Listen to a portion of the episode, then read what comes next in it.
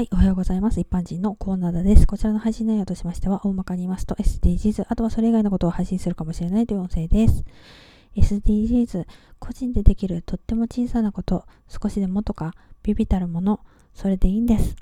個人なんだから、それでいいんです。個人でもやっていきましょう。えー、さてさて今回は、不幸の手紙についてです。えー、皆さん、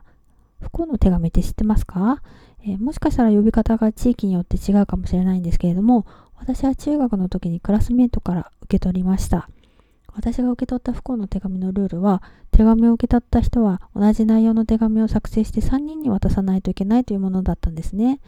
内容は、これをやれば自分が好きな人から好かれるというようなくだらない内容だったと思うんですけれども、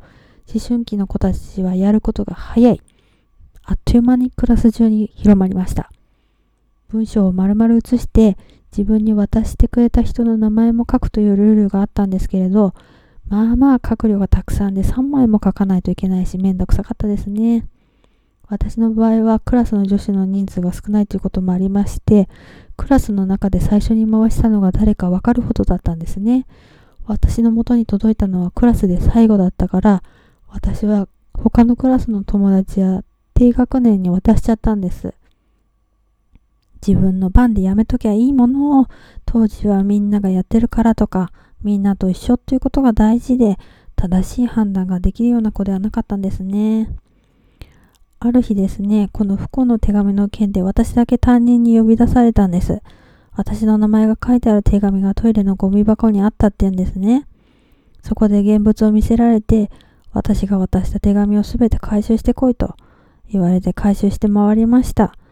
私は他人に回収した手紙を渡したり、他人からの事情聴取に私に渡した人の名前を伝えたとは思うんですけれども、私が受け取った手紙は回収されないし、クラスの女子全員なのに、多分ほとんどお咎めなしだったんですよね。で、後日、保護者宛てのお便りに不幸の手紙が出回ったということが載りました。不幸の手紙っていうのは、今はもしかしたら形を変えてメールのようなもので存在するかもしれませんね。冷静に正しい判断をしましょうね。